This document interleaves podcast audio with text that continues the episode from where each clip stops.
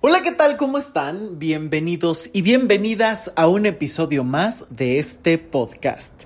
Yo soy Luis Miguel Tapia Bernal y después de varias semanas, varios meses sin publicar algún episodio, aquí estoy de vuelta. Estoy grabando desde la Ciudad de México en un día que pinta para una lluvia bastante intensa y en un ratito más me voy al concierto de una querida amiga Lorena Barranco eh, aquí en el Teatro Esperanza Iris en la Ciudad de México. Entonces estoy muy emocionado y tuve este tiempo y este espacio para reflexionar en muchísimos temas y poder proponer algunos otros que van a estar escuchando a lo largo de las siguientes semanas. Y la verdad es que han estado ocurriendo cosas muy interesantes. Han habido varios cursos y talleres que estoy impartiendo y que estoy tomando. Eh, y bueno, también muy emocionado porque eh, me invitaron a la Feria Internacional del Libro de Honduras y estaré por allá en agosto, a finales de este mes, del 24 al 27 de agosto en la Universidad Nacional Autónoma de Honduras en Tegucigalpa estaré presentando mi libro Las intermitencias del amor.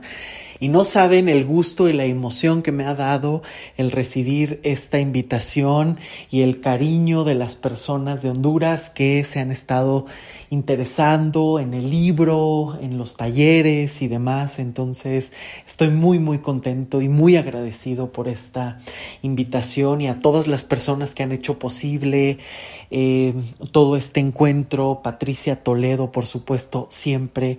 Eh, Dilcia, que también por ahí propuso el que yo pudiera estar. Y también a Michelle, que ha estado en contacto conmigo para toda la organización y las gestiones para este evento. Muchísimas, muchísimas gracias.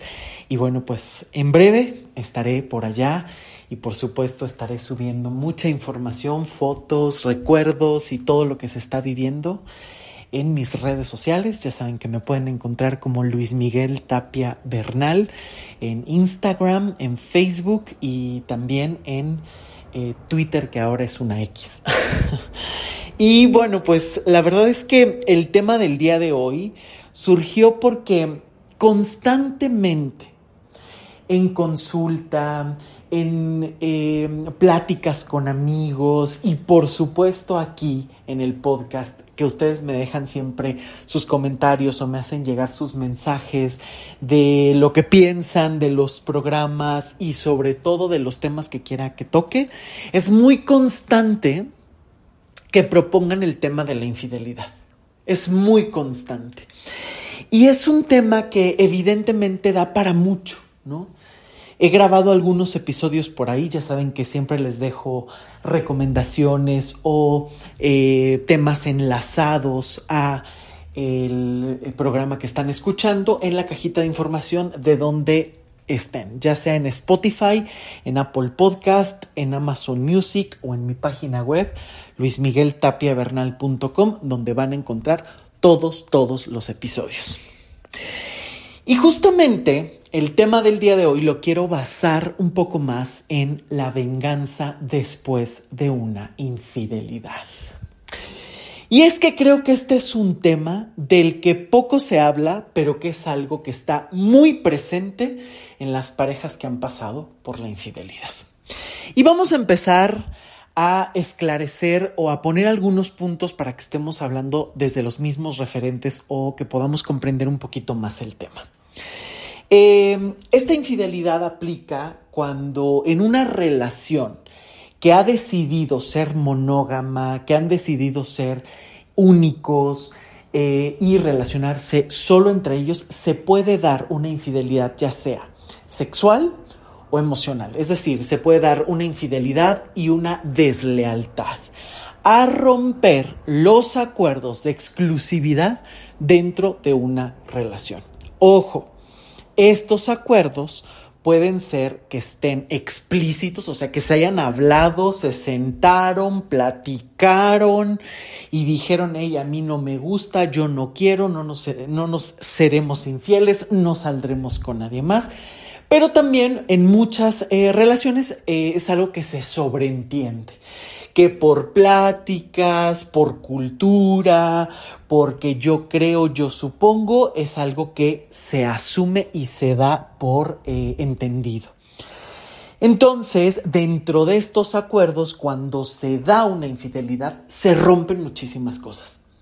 Se rompe la confianza, se rompe la comunicación, se rompen los acuerdos y pueden empezar a rebotar en muchísimas otras instancias, en temas familiares, en relaciones con los hijos, con los suegros, con los amigos, si toman o no toman partido, en fin, es un tema que puede pasar de ser algo meramente de pareja, de dos, eh, a terminar siendo algo donde empieza a, entrar todo el entorno o muchas personas del entorno a opinar, a comentar, a tomar partido y entonces también esto a veces puede ir complejizando mucho más el tema. Algo que, pasa muchísimo y que veo en consulta muy constantemente es que llegan eh, a consulta con evidentemente el corazón roto cuando las personas eh, descubren la infidelidad, pero también con mucho coraje. Y creo que muchas veces hay una parte de trabajar el dolor, trabajar la traición, pero pocas veces hay un enfoque de realmente mirar qué ocurre con el enojo. Y esto no solo en el tema de la infidelidad lo he notado, sino con cualquier otro tema. Es muy común que lleguen eh, a consulta personas que incluso han pasado por otros enfoques terapéuticos, que han pasado por muchísimo tiempo incluso en terapia y que cuesta muchísimo trabajo abordar el enojo, que incluso es una emoción que a veces está muy tapada, muy enterrada porque asusta, porque se nos dice, no, es que realmente es una muralla y detrás del enojo en realidad hay un dolor. Y puede ser que sí, no estoy diciendo que no.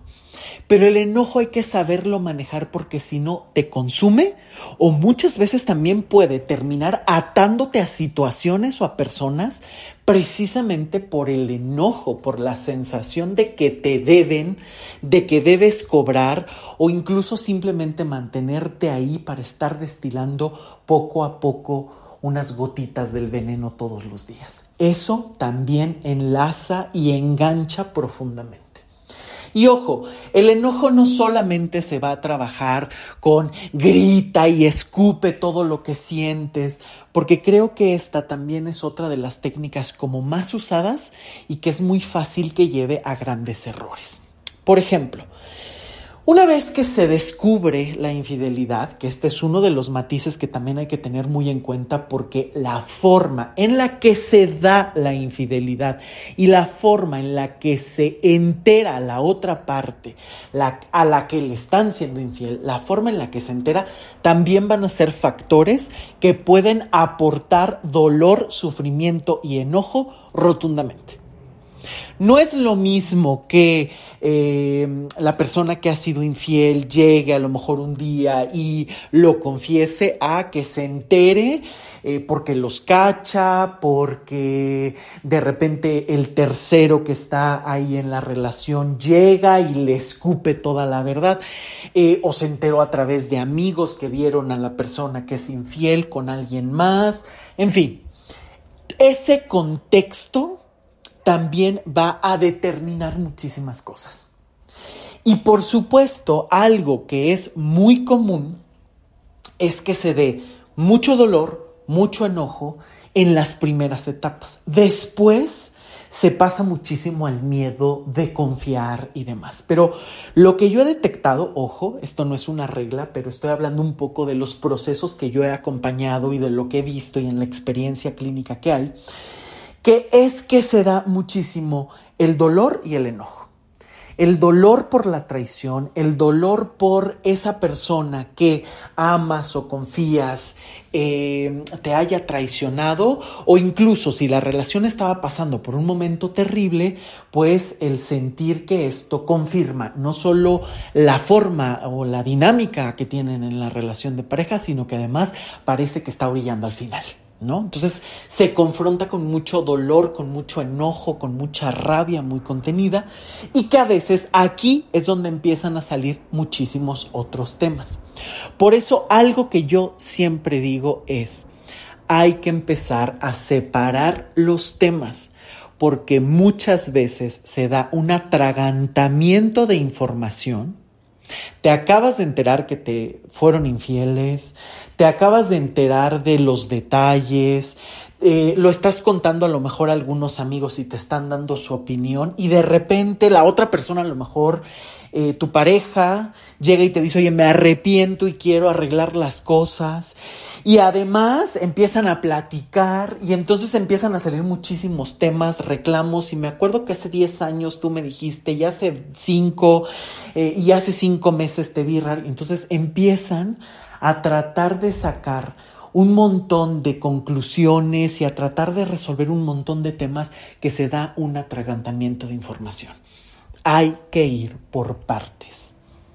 Hay que saber priorizar lo que se está trabajando, porque si no es muy común que aquí se puedan atorar y no haya para atrás ni para adelante. Es decir, ni siquiera para tomar una decisión de si seguir o terminar, por ejemplo.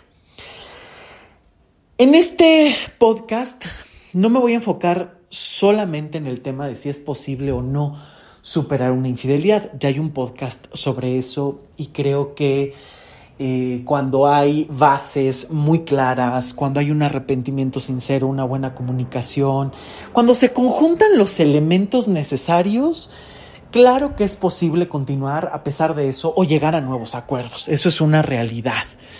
Eh, y claro, también es cierto que a veces hasta temas menores pueden terminar una relación.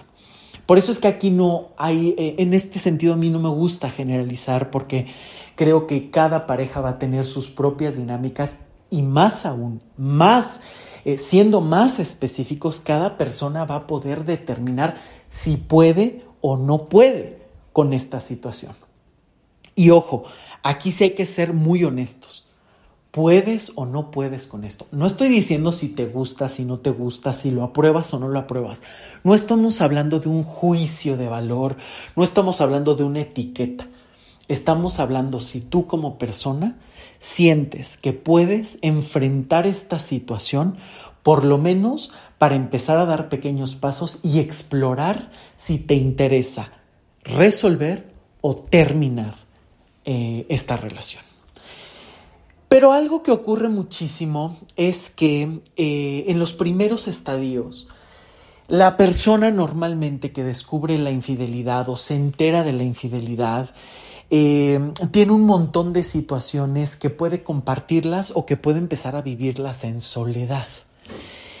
Sea como sea, se va a dar una avalancha de información, como dije, que puede ser a veces perjudicial tanto si hablas con muchísimas personas que cada quien va a tomar el punto de vista que mejor le convenga, tanto si lo vives en soledad y te llenas de fantasmas y de dudas, creo que culturalmente, por lo menos en América Latina, es muy común que escuchemos a las personas decir, después de una infidelidad se rompió la comunicación, se rompió la confianza, se rompió la relación y hay que terminar. Y algo que yo he visto es que hay un señalamiento brutal a la persona que, eh, a la que le fueron infieles, ¿no? Si decide continuar con la persona, parece que es como un, ay no, qué tonto, qué tonta, ¿cómo lo permite? ¿No? Y esto me parece que puede ser muy incómodo porque nadie sabe las dinámicas que tiene esa persona y las dinámicas que tiene esa pareja qué acuerdos, qué situaciones, qué, qué está ocurriendo ahí para tomar una decisión. Pero algo que he visto constantemente y que creo que es parte incluso de esta imposición de pensamiento positivo y de estas dinámicas como muy trazadas ya socialmente, es que parecería que últimamente se da el te son infieles, termina porque si no, te la va a volver a hacer y la única responsable vas a ser tú. Y esto me parece que es muy peligroso. Porque entonces, si la persona, por la razón que sea, quiere ver, explorar, por amor, por la familia, por la pareja, por lo que sea, explora, quiere explorar la posibilidad de continuar una relación, tiene que cargar con el estigma social de qué horror, ¿cómo te atreves a continuar? ¿No? Creo que en eso sí ha habido cierta evolución. ¿No? Porque me parece que antes era un aguántate, aguántate por los hijos, y no estoy diciendo que todavía no ocurran ese tipo de comentarios. Por supuesto que hay una gran diversidad de opiniones y a lo mejor ni siquiera tiene que ver solo con un tema de generación, sino a lo mejor hasta la simple postura personal, ¿no? Te casaste para siempre, entonces ya no puedes hacer ninguna otra negociación, hasta el tema de, pues hazlo por los hijos, la familia es primero, en fin, todas estas dinámicas que aquí me interesa clarificar algo de manera muy importante. Una dinámica de infidelidad tiene que ver con la pareja. La persona que es infiel le es infiel a la pareja, está rompiendo un acuerdo de pareja. No está traicionando a los hijos, no está traicionando a los suegros, no está traicionando a la pareja. Por supuesto que eh, si hay dinámicas donde la persona que es infiel le da la espalda a los hijos, tiene actitudes groseras, em, empieza a utilizar a los hijos como una herramienta de negociación, pues obviamente ahí también empieza a darse como resultado o se hace visible una dinámica que a lo mejor ya hasta venían viviendo desde mucho tiempo atrás.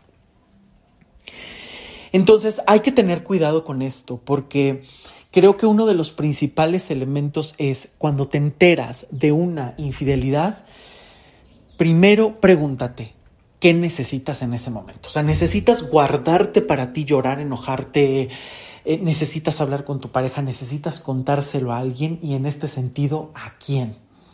Porque también he visto que eh, de repente hay muchísimas personas que solamente están buscando literal oídos que quieran eh, escuchar y apapachar por completo em, lo que están viviendo, ¿no? Y entonces esto se vuelve de dominio público, ¿no? Lo comentan con todo mundo, hasta con el del Uber.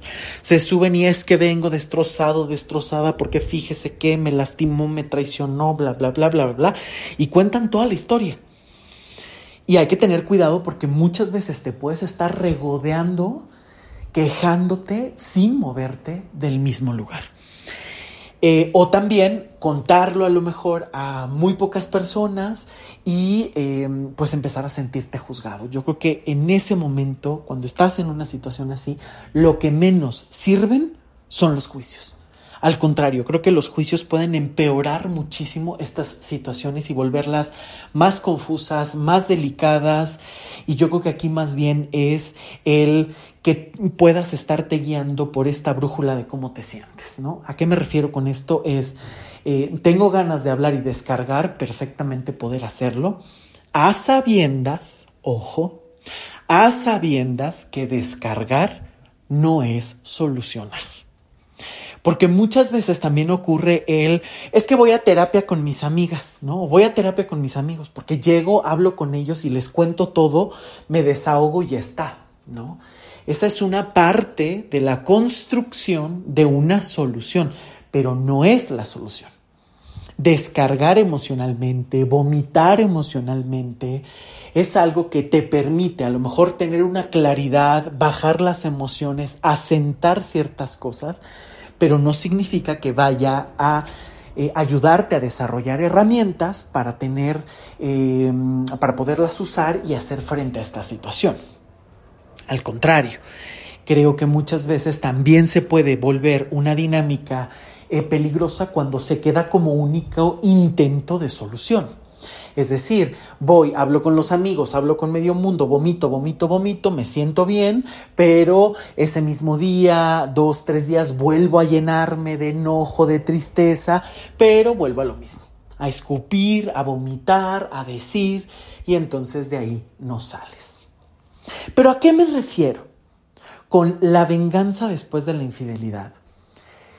Es que muchas veces he visto que se dan situaciones que terminan enganchando y que no están orientadas a la solución. ¿eh? Ojo con esto. Y que es bien importante que se tomen en cuenta porque si el ideal es reparar y reconstruir la relación, ninguna de estas dinámicas va a solucionar nada. Al contrario, es muy fácil que se empeore la situación de manera brutal. Uno de los primeros elementos es que la persona a la que le fueron infiel normalmente se siente con el derecho de empezar a exigir información. ¿A dónde vas? ¿A qué hora sales? ¿A qué hora entras? Con quién hablas, quién es determinada persona, déjame hurgar y ver todas tus redes sociales, yo te digo a quién vas a tener en eh, tal red social, a quién tienes que bloquear o incluso que me des acceso, porque también he visto casos así, que me des acceso para que yo les conteste directamente a través de tus redes sociales o exigir que publiquen fotografías juntos, frases juntos y este tipo de cosas que en un principio están justificadas por dos razones. Me la debes por todo lo que hiciste y segundo, tengo tanta desconfianza que es un método para empezar a confiar. Y ojo con esto, porque normalmente no da resultado. Se los digo de una vez. Normalmente no da resultado. Al contrario, empeora la situación. ¿Por qué? Porque obviamente la persona que fue infiel llega y dice, con tal de que me perdones, por supuesto que lo hago. O incluso hasta lo ofrece. Dime qué necesitas para confiar en mí. Mira, aquí está mi celular, aquí están mis contraseñas. Haz lo que tú quieras y de verdad ve que ya no tengo contacto con esa o con ninguna persona, porque también se pudieron haber dado infidelidades múltiples. Eh, ve en serio que ya no tengo nada. Eh, y es una manera en la que tú puedes tener el control. Y obviamente esto puede escalar de maneras tremendas, o sea, eh, me he topado con personas que tienen el celular de la pareja intervenido, que tienen el WhatsApp de la persona abierto en otra computadora, descargado en su celular. Eh, me he topado con personas que siguen a la pareja, eh, dónde está el celular, dónde, a dónde entró, cuánto se tardó. Y si se fijan, en lugar de propiciar la confianza, es muy fácil que se empiece a empeorar. Y entonces cualquier equivocación que la persona que fue infiel cometa, se le va a señalar. Me dijiste que fuiste al banco. Y ya seguí tu ubicación y sí estuviste ahí, pero saliste a los cinco minutos y después estuviste en otro lugar que no sé dónde está y entonces no me contestabas, entonces seguramente estás con alguien más porque me acuerdo que por ahí vivía la tipa con la que saliste. Y entonces se vuelve una serie de reclamos y cada vez más fantasmas. Si lo vemos bien, no solo no está solucionando, sino que va a empeorar cada vez más la situación, a generar más debates, discusiones y dudas. Pero ojo, porque aquí es donde empieza también la venganza. Ah, no me quieres decir dónde estás, entonces es porque ya empezaste otra vez con tus infidelidades. Ah, me dijiste que no ibas a ver a tus amigos y eh, tengo intervenido el teléfono y me di cuenta que sí saliste y que estuviste, o empecé a hurgar en las redes sociales y vi con los amigos que sí estaba cenando con ellos. Y ojo, puede ser, puede ser que haya situaciones que digas, me dieron el indicio de que puede estar con alguien más, pero a lo mejor esta dinámica empieza a ser tan asfixiante que la persona que fue infiel pues ya no quiera contarlo todo porque se da cuenta que todo es examinado, todo es eh, cuestionado. Y entonces si tú dices, oye, voy a ir el viernes al cumpleaños de mi amigo y es solamente entre amigos, mm, una comida de tres horas donde no van a ir nadie más, pues no te lo digo porque ya sé que vas a dudar, pero no me quiero perder esta eh, comida con mi amigo. Y entonces se enteran y bueno, ahí empieza el conflicto de, ves, me estás engañando otra vez, te encanta mentir, eres un mitómano, en fin, este tipo de dinámicas. Ojo, no es justificar, y como siempre lo repito, no es justificar a quien hizo las cosas. La situación, hay situaciones y contextos que no puedes cambiar, pero sí puedes cambiar la forma en la que tú vas a interactuar con ellos para tener un poco de control de ti, para que tú puedas empezar a manejar la situación de una manera favorable para ti. Porque si no aquí es muy fácil quedarse en el otro me debe eternamente y el otro destrozó todo y es su entera culpa. Y entonces, ¿dónde queda tu responsabilidad? Repito, esto no significa que el otro no se haya equivocado, que no tenga responsabilidad, que lo que dañó no haya sido algo importante o valioso. No estoy hablando de eso. Los sentimientos que tengas con base a la infidelidad, dolor, enojo, miedo, traición, incertidumbre, todos son completamente válidos. Pero la manera en la que se enfrentan es muy, muy fácil que se puedan empezar a generar más conflictos. Porque es cierto, nadie sabe cómo manejar la situación a veces estando dentro de un problema o si es algo nuevo o incluso si es algo que se ha repetido constantemente en una pareja se puede convertir en un círculo vicioso que no se sabe cómo salir de ahí. Entonces, sea la razón que sea, eh, la forma en la que tú reacciones es algo que sí puedes manejar o controlar. Porque si no es muy común que lleguen y digan, no, pero es que el otro es terrible, no, pero es que el otro es nefasto, no, pero es que el otro fue el que, eh, el que rompió toda la dinámica, ¿no? Y el hecho de señalar al otro eh, no significa que vaya a solucionar la cosa. Porque entonces también se le está dejando la única responsabilidad de que cargue con la relación. Y si ya no quieres estar, es mejor decirlo y continuar. Que va a doler, que va a enojar, que puede haber muchísimas incertidumbres, también es cierto. Pero como lo dije en un principio, entonces habrá que separar los temas porque si no muchas veces es eh, una dinámica donde se le entrega la vida a la persona, eh, se deja todo por la persona y obviamente cualquier error que cometa esa otra persona no va a compensar, al contrario, va a lastimar más todos los sacrificios que tú hiciste. Pero entonces te toca asumir una responsabilidad, asumir las cosas que tú decidiste dejar eh, para estar con esa persona. Hay una eh, serie que acabo de ver que se llama Ted Lasso. Es una maravilla, la verdad es que la disfruté muchísimo, me divertí, me conmoví en muchísimos episodios. Y me parece que es en la segunda temporada, eh, a la protagonista le fueron infiel infinidad de veces y al final la dejaron para estar con alguien más. Y entonces esta mujer tiene la venganza a flor de piel y quiere cobrársela al ex marido. Y en un momento una amiga, que por cierto es psicóloga, le dice, por supuesto que tú estuviste con esta persona que es horrible, un horrible ser humano, pero y que obviamente te ayudó o quiso meterte en una torre, pero también tenemos que asumir que gran parte de esos escalones para subirte y meterte en esa torre los decidiste caminar tú sola. La que dejó de verme a mí como amiga, la que dejó de salir con otros amigos, la que dejó su vida, también es una decisión tuya. Y esto no significa echarle más a la herida, esto no significa señalar, no, significa que ese, ese es el campo que está gritando tu acción. Ese es el campo que puedes empezar a controlar para empezar a fortalecerte y empezar a construir algo nuevo.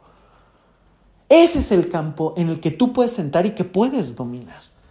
Porque si no, entonces, otro de, los, de las situaciones más duras de una infidelidad es que muchas veces no se sabe continuar porque no se sabe continuar solo, no se sabe continuar sola. Y por eso se siguen permitiendo infidelidades o relaciones conflictivas o tóxicas, porque la vida está basada en la pareja. Y eso no significa que tu pareja no sea alguien importante en la vida.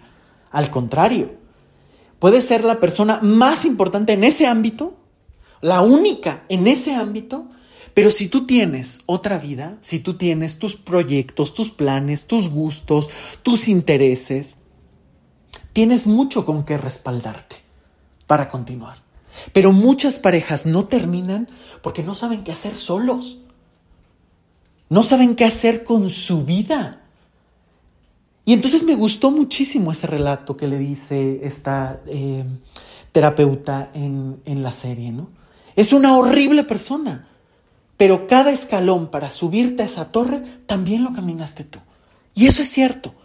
Y no es señalar y no es decir o quitarle responsabilidad a quien cometió la falta. Es señalar tu posibilidad, repito.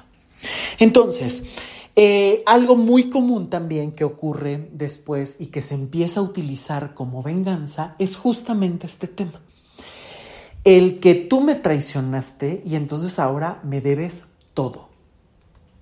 Me debes, eh, si me enteré que anduviste con alguien y le compraste dos rosas, yo necesito ramos enteros todos los días, porque con esto me vas a demostrar que a mí me amas más o que yo te intereso más, ¿no? Eh, necesito que me compres, que me pagues, que me des, que me hagas para pagar tu falta. El problema es que tampoco hay un monto.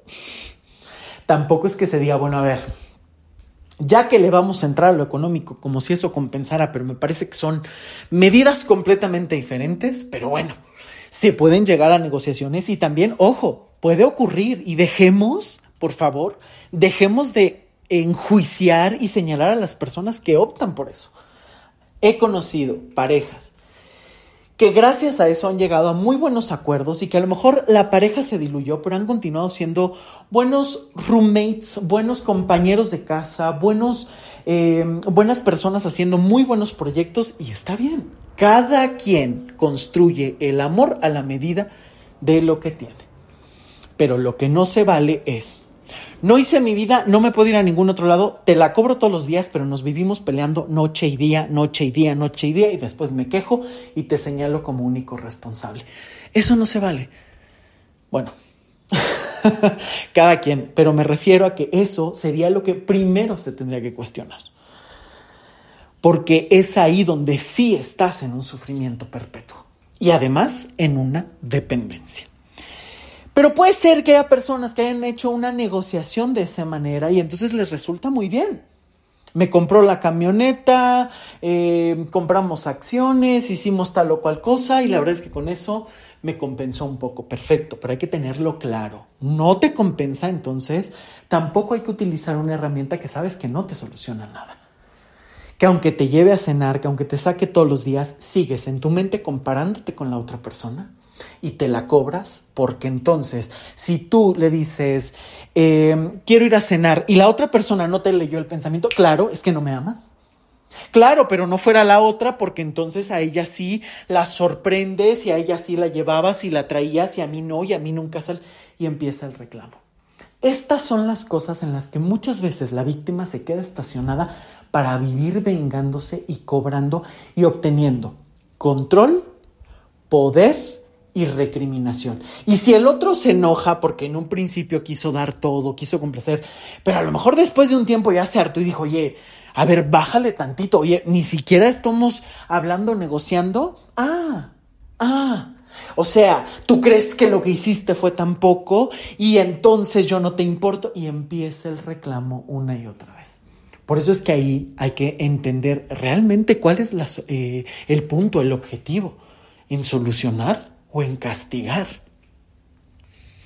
Pero muchas veces algo que he visto es que en realidad se castiga al otro no solo por lo que hizo o por lo que se atrevió a hacer, sino por lo que tú no tienes. Esto también es algo muy común en la infidelidad. Yo no me he atrevido a hacer mi vida, yo no me he atrevido a eh, realizar mis sueños, a lo mejor mucho tiempo atrás ya quería irme de la relación y de repente me entero que este se la pasó increíble con alguien más, bueno, me exploto, pero en realidad, ¿qué te enoja? ¿Es solo la infidelidad o es el hecho de que esa persona se atrevió a hacer algo para sí mismo, que lo disfrutó, y en realidad te molesta que tú no lo has hecho. Y ojo, es aquí donde le empezamos a sumar cosas. Me enoja tu traición, me enoja que tú haces cosas que yo no me atreví, me enoja que tú sí piensas en ti y yo no, me enoja que yo he basado mi vida en ti. Entonces, si te fijas, este tema empieza a volverse muchísimo más complejo. Es por eso que es muy difícil solucionarlo en soledad. Es por eso y es muy importante pedir ayuda profesional. No el consejo del amigo, no el consejo de la familia, que pueden ser muy amorosos y, e incluso me han dicho muchísimas, no, es que son muy neutrales. Pero en realidad aquí no tiene que ver tanto con la neutralidad como el saber manejar las situaciones y poder ver a la pareja en conjunto. Otra dinámica muy común de cómo se venga la persona que eh, hizo daño, a la que le hicieron daño, es muy común, de verdad, que empiece esta dinámica también de eh, vengarse a través de los hijos, ¿no? Este discurso de su papá nos traicionó, su mamá nos hizo daño. Eh, claro, si los hay, ¿no? Es muy común que esto, que esto ocurra y que obviamente empiece a empantanar la relación, a volverla muchísimo más complicada y a confundir a los hijos y a meterlos en un tema que no corresponde. ¿No? Inclusive es ahí donde muchas veces los hijos se sorprenden y después de muchos años ven que o vieron al papá que fue infiel, a la mamá que fue infiel, como los peores del planeta y de repente dicen, oye, pero conmigo era buena persona. Conmigo fue buen padre, conmigo fue buena madre, nos llevamos increíble, me apoyó constantemente, claro, porque traicionó a tu papá, traicionó a tu mamá, pero no a ti. No en todos los casos aplica. También es cierto que hay relaciones donde eh, se le da la espalda a los hijos y se comienza una nueva vida y bla. O sea, también eso es cierto. Pero en las dinámicas que no es así, muchas veces ese enojo es voy contra ti y utilizo a los niños para pegarte, ¿no? No te los dejo ver, no te doy acceso a ellos, o les hablo mal de ti constantemente. No es que su padre es un no es que su padre nos engañó, es que a su padre le encanta engañar, o eh, viceversa, ¿no? También es esta dinámica donde eh, pues no te doy dinero para los hijos porque tú ya los pusiste en mi contra y porque entonces si no quieres regresar conmigo y perdonarme, me desquito con los hijos. A ver, eso también puede ocurrir, ¿no? Y la persona que fue infiel, también hay que asumir responsabilidades. Y también hay que asumir que eh, hubo algo que traicionó a la relación de pareja y que también tendría que definir su postura.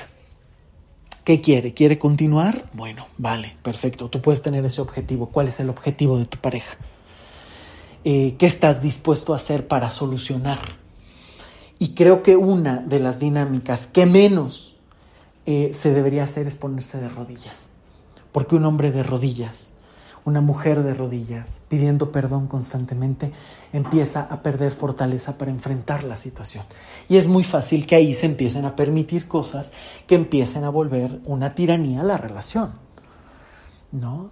este tipo de cosas de te sigo, me debes toda la información y este tipo de cosas que se empieza a volver cada vez más caótico y obviamente se vuelve una prisión de la que tarde o temprano quieres salir. Y entonces si quieres salir te vuelven a señalar, él te quieres ir, no te importo, esto es lo que vale para ti la relación y entonces poco a poco se puede empezar a generar no solo más conflictos y desconfianzas, sino otra vez se puede orillar a que la relación se acabe o se repita la infidelidad.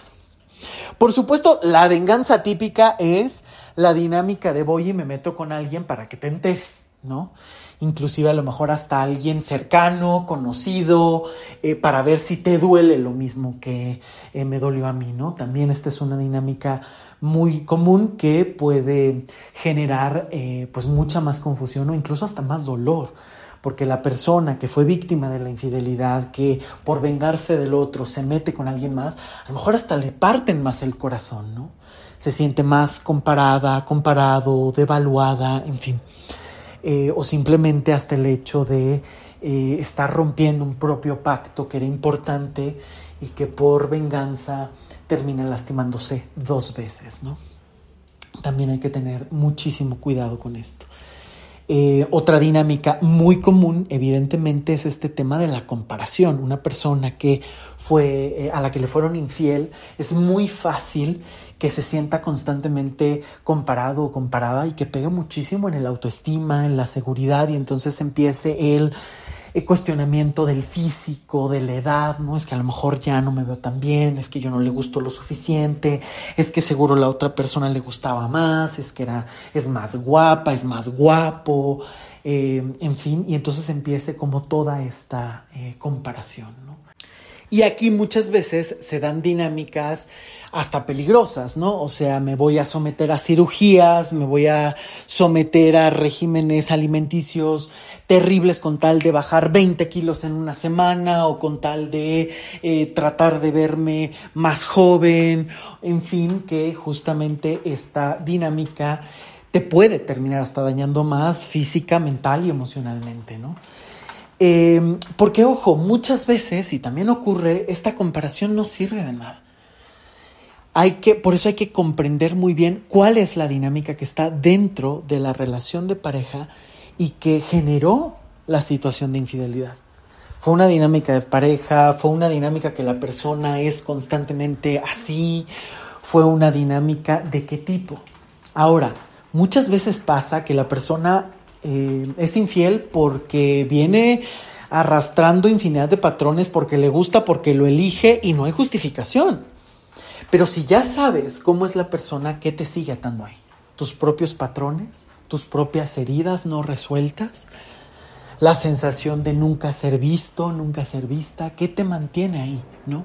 Porque también muchas veces hay una dinámica muy común, el hecho de es que estoy con esta persona porque es el amor de mi vida. ¿No? Es que la amo profundamente, lo amo profundamente eh, y no voy a encontrar a nadie más.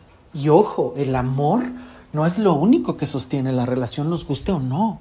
Puedes amar profundamente a una persona y eso no significa que debas estar ahí. Puedes amarla profundamente, pero es una persona que te lastima constantemente, es una persona que te hiere, es una persona que no es confiable, es una persona que roba, es una persona que pega. Por más que lo ames, eso no va a sostener una relación. ¿Me explico? Entonces también hay que tener cuidado con esto, porque tiene que ver con muchísimas otras cosas e incluso hasta la importancia de revisar y profundizar en el concepto del amor, que se entiende por amor, ¿no? Y también saber que es un concepto que puede ir cambiando a lo largo de la vida a través de las necesidades y de los sueños y decir, pues a lo mejor yo me casé para toda la vida, pero esto me confronta con una nueva vida o con una posibilidad de reevaluar en dónde estoy posicionado, dónde estoy posicionada después de esta infidelidad y a lo mejor, pues después de hacer ese examen y ese trabajo personal, aquí a lo mejor ya ni siquiera tiene que ver el de pareja, pues me doy cuenta que ya no puedo estar y que por más que en un principio yo dijera que era para toda la vida y tal, pues en este momento digo no. Y también se vale. Pero hay que tener muchísimo cuidado porque estas formas de venganza en la relación pueden ser muy desgastantes, muy desagradables, porque incluso se utilizan como pruebas. ¿No? Si me tiene paciencia, entonces sí le intereso y sí quiere recuperar la relación. Si me aguanta todos mis berrinches, me compra todas las cosas, eh, tiene todo el tengo todo el control porque hasta le digo a qué hora nos vemos, a qué hora tiene que llegar, a qué hora se tiene que dormir, a qué hora tiene que comer. Este, pues la verdad es que también ahí ese control es muy conveniente, ¿no? Y ahí no está enfocado en solucionar, sino en torturar al otro. Y muchas veces el que fue infiel lo acepta por completo, ¿no? Claro, es que yo lo hice, yo lo debo y entonces me voy a quedar ahí a someterme. Y de repente cambian los roles. Vemos que puede ocurrir muchísimo esa dinámica. Y que si así están acostumbrados, está genial. Eh, que si así ese es el acuerdo y así quieren continuar, está genial. Pero ¿qué ocurre? Cuando además es muy constante que no haya solución y que se viva en un sufrimiento y en un enojo constante. A este tipo de relaciones es a las que me refiero cuando está la venganza, ¿no?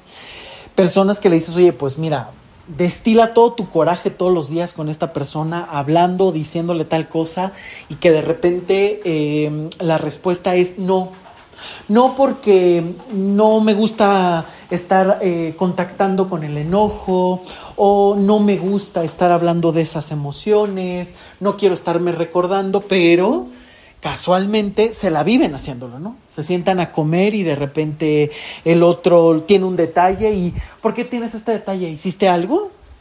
O el otro se le olvidó ponerte la servilleta y de repente, ah, claro, pero no fuera la otra, porque entonces la llevabas hasta el restaurante mejor y a mí ni una servilleta me traes, ¿no? Este tipo de situaciones que de verdad ocurren, de verdad ocurren. Y entonces, desde ahí muchas veces es sospechoso, ¿no? Cuando le dices, oye, si estás tan enojado, tan enojada, pues destílalo y enfócate en la solución. Pero ahí es muchas veces donde se descubre que en realidad la persona está tratando de cobrársela al otro.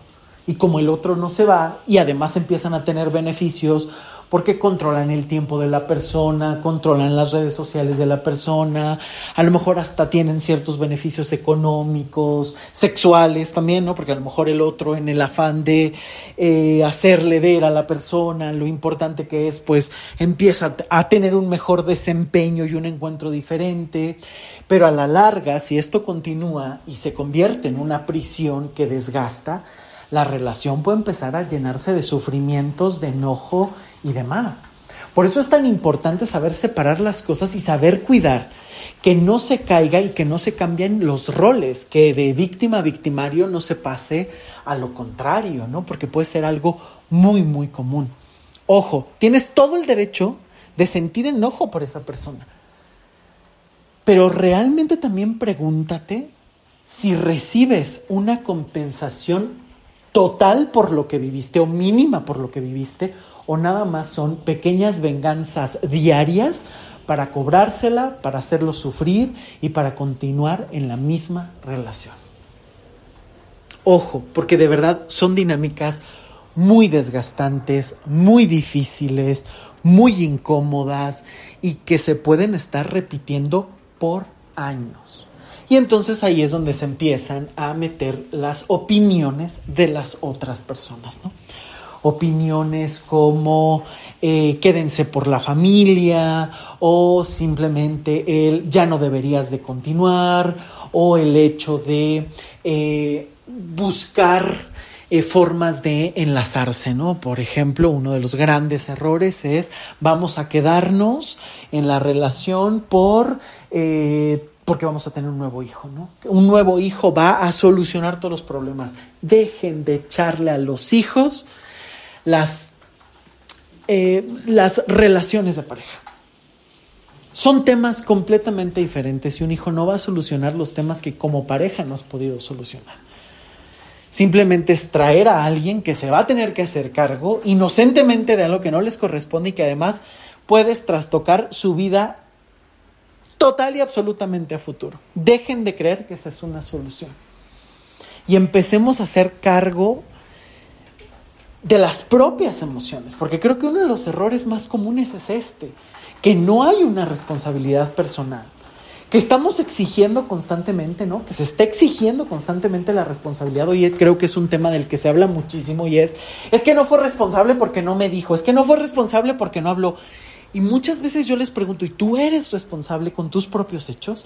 ¿O solamente estás eh, señalando a los demás sin encontrar una solución y sin eh, generar un cambio personal? Porque creo que muchas veces está esta parte de vivir justificando todo y de apapachar emociones que es necesario a lo mejor en un primer momento, pero que no se pueden quedar todo el tiempo ahí. Porque si no, por eso es que muchas relaciones continúan y se vuelven tan tóxicas. Porque es una dinámica en la que justamente es, me la hiciste, me la pagas y te las cobro de muchísimas maneras. Muchísimas. Y se convierte en una venganza que no termina. Y cuando la otra persona se harta y se va, ¿ves? Eras el peor y todo es tu culpa. Y si la relación continúa, pues se mantiene eternamente en la misma dinámica y en la misma situación, donde se la viven cobrando. O es muy fácil caer en la dinámica del gato y el ratón. El otro ya lo hizo, ya lo caché, eh, ya se la cobré, se sintió asfixiado y vuelve a empezar la dinámica. Por eso hay que empezar a detectar cuáles son esos puntos de manera personal que son tu responsabilidad para empezar a asumir acciones, para empezar a asumir hasta la propia protección personal. ¿Qué me protege? ¿Qué me autocuida? ¿Cuáles son esos elementos de los que yo puedo agarrarme para poder continuar o para poder comenzar algo nuevo? Y ojo, también se vale que a lo mejor después de una infidelidad se rompan muchísimas cosas y que no sepas por dónde comenzar. Y ahí más que nunca tienes que trabajar en ti para empezar a encontrar nuevas formas de medir eh, tu vida, tus relaciones e incluso para empezar a crear desde cero. Porque muchas veces trabajando em, constantemente en ti, puedes tener ciertas claridades y aún así ciertas situaciones te van a tambalear la pérdida de un ser querido, la infidelidad que no te esperabas, el cambio del trabajo. Y a lo mejor tienes un montón de situaciones muy resueltas y te van a tambalear, pero gracias a esas situaciones resueltas le vas a poder hacer frente o incluso va a ser muchísimo más fácil que le entres al trabajo para solucionar esas situaciones complejas. Pero también se puede dar el caso donde realmente sientas que la vida está deshecha, que a lo mejor has postergado infinidad de temas y esta es la cereza del pastel. Y en lugar de verlo como lo peor, también lo puedes ver como la posibilidad y la obligación de tomar las riendas de tu vida. Y es obvio que te puedas sentir perdido, es obvio que te puedas sentir perdida y es por eso que es importante pedir ayuda. ¿A dónde eh, me dirijo? Eh, ¿Qué decisiones tengo que tomar? Y empezar a crear de cero. Y a veces, para empezar a crear de cero, hay que empezar a solucionar un montón de cosas desde el pasado. Y hay que empezar a enfrentar situaciones que a lo mejor no fueron tan agradables, pero que incluso cada vez que enfrentas algo y solucionas algo, tienes una nueva imagen de ti. Porque muchas veces justamente el tema de la infidelidad que va tan de la mano con el autoestima y decir me siento tan devaluado, tan devaluada porque ya no le gusto lo suficiente, es ahí donde también nos tenemos que cuestionar la parte de la autoestima. ¿Qué es la autoestima? Casi todo mundo tiene una autoestima basada en los demás, en lo que te dijeron, en lo que te enseñaron, y se nos olvida que la autoestima tiene que ver con lo que tú conquistas y la manera en la que tú te miras gracias a lo que conquistas. De nada te sirve vivir decretando soy bueno, soy maravilloso, soy inteligente, soy increíble, todos los días, 25 mil veces, tres veces al día. Si no tienes nada en la realidad que te lo concrete. Todos los días te dices, soy maravilloso, soy increíble, soy inteligente, soy valioso, soy valiosa, y te volteas y dices, no sé para dónde me dirijo, eh, no he concretado nada, siento que no he tenido eh, cosas eh, valiosas para mí, no he tenido el valor de atreverme a construir A, B o C y esto no significa medirte únicamente por lo que tienes, sino por la forma en la que enfrentas las situaciones. Ojo, no es el valgo porque tengo una casa, un carro y dinero en la cuenta. No, puedes tener carro, casa, dinero en la cuenta y ser millonario y tener la autoestima por los suelos. Esto tiene que ver en cómo enfrentas y concretas las situaciones, en cómo crees en ti, qué herramientas posees, qué heridas has sanado, porque hasta la misma manera de decir, enfrenté este tema que me dolió muchísimo y hoy se convirtió en una fortaleza, eso es autoestima, porque tú mismo te das algo para ti que soluciona, que fortalece y que puedes concretar. Desde ahí empieza la autoestima. Por eso es que muchas veces cuando este tema sale dentro de una infidelidad duele muchísimo más, porque casi siempre esa autoestima está basada en la otra persona. Está basada en lo que tú eres con, por la otra persona, en lugar de lo que tú eres per se.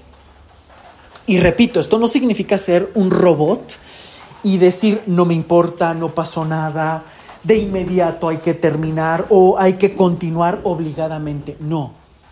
Significa tener paciencia, ver qué despertó la infidelidad, porque no solamente, y es lo más seguro, no solamente te confrontó con el tema de la traición, sino con muchos otros temas que pudieron haber estado ahí desde muchos años individualmente y por supuesto en la pareja. y que es bien importante entrarle a este trabajo, ya sea de manera individual o en conjunto, dependiendo, eso ya se decidirá dependiendo de cada proceso, y dejar de creer en las recetas mágicas. Esta dinámica que además está muy socialmente extendida, ¿no? La infidelidad, que te la pagué, no, pues tú ahí quédate y exprime a esa persona en todos los sentidos, porque te la debe y entonces no te das cuenta que tú terminas siendo también el propio prisionero, la propia prisionera de tu venganza. Porque vives dedicando todo tu tiempo a revisar las redes sociales, a seguir a esa persona y a seguir dedicando tu vida a esa persona. Y es una venganza que daña al otro, pero termina dañándote aún más a ti. Y muchas veces esta venganza engancha de manera brutal y sobre todo termina siendo una bomba que te explota en las manos. Y bueno, pues muchísimas gracias por llegar hasta aquí. No te olvides de compartir este episodio y cualquier otro que te interese a las personas a las que les pueda llamar la atención, que les pueda servir. Y por supuesto, trabaja, invierte en ti y aprovecha las oportunidades que realmente puedes tener para evitar dolor. Creo que muchas veces el ir a terapia, una buena terapia enfocada en solucionar, te puede dar muchas posibilidades, el ahorrarte muchísimos sufrimientos y ciclos, porque incluso puedes hasta prevenir este tipo de, dinámicas. Y bueno, pues aprovecha el trabajar en ti cuando puedas e inclusive que no solo sea cuando se está en momentos de crisis. También creo que muchas personas se esperan hasta las crisis que te detonan y te explotan tantas cosas para ir a terapia a veces ni siquiera con paciencia, ¿no? A veces se espera que con una o dos consultas ya quedes cuando hay 20 mil temas que salieron a flote después de la crisis. Creo que hay que tener paciencia, constancia para empezar a ver resultados y realmente poder conseguir y conquistar lo que quieres. Así que trabaja en ti y bueno, ya saben, cualquier cosa de los próximos talleres que voy a estar dando, que vienen en Ciudad de México, en Chihuahua, en Guadalajara, eh, y bueno, por ahí que habrá más en otras ciudades. No se olviden de revisar esta información, de asistir, de inscribirse me encantará acompañar estos procesos con ustedes y trabajar profundamente. Ya saben que toda la información está en mi página web luismigueltapiavernal.com. Y nos escuchamos hasta la próxima. Yo soy Luis Miguel Tapia Bernal. Hasta pronto. Chao.